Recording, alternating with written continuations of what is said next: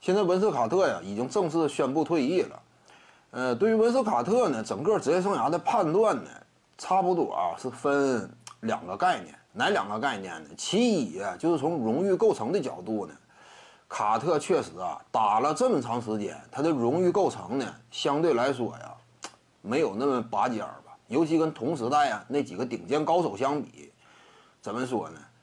就是显得有点不足吧。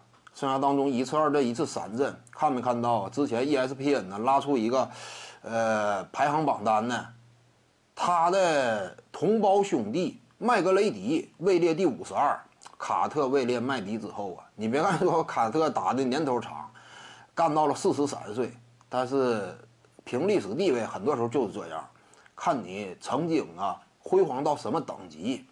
卡特呢，很明显没做到啊。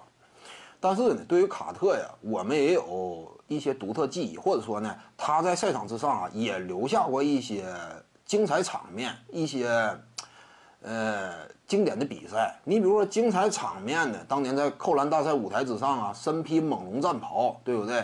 呃，极具柔韧性、舒展性的那几个扣篮，那一直都停留在球迷的记忆当中，在整个扣篮历史当中呢，也是非常出色的。再加上呢，在奥运赛场之上啊，应该是两千年，大战悉尼嘛，是不是？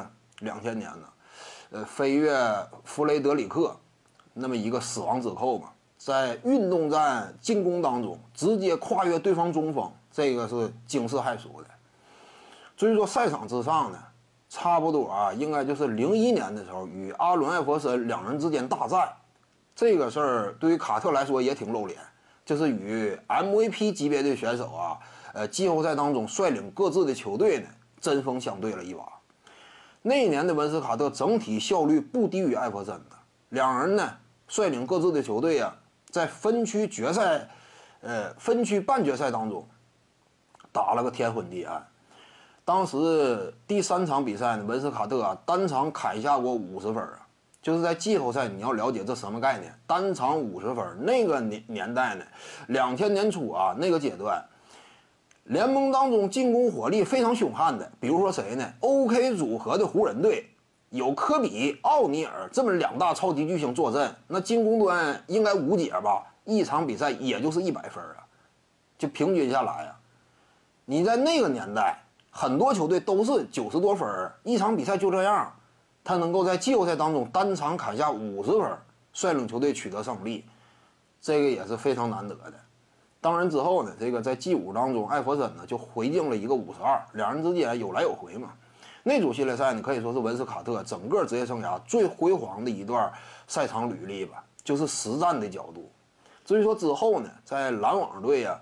因为篮网队原本就有扛起这支球队重任呢，并率领这支球队连续两次闯进总决赛的杰森·基德坐镇，所以文斯卡特呢到了篮网之后啊，你很难说这是彻底属于他的球队吧？这个概念还不是特别一样。所以说再之后呢，零九到一零赛季啊，辅佐霍华德打了个东决呀，那会儿文斯卡特已经不在巅峰了，就场均得分已经跌到十几分。而且那明显是霍华德的球队嘛？怎么讲呢？他整个生涯当中啊，就实战角度最精彩的一段，那就是零一年季后赛与阿伦艾弗森大战，这个确实是呃值得说的。徐静宇的八堂表达课在喜马拉雅平台已经同步上线了，各位观众要是有兴趣的话呢，可以点击进入到我的个人主页当中，在专辑页面下您就可以找到它了。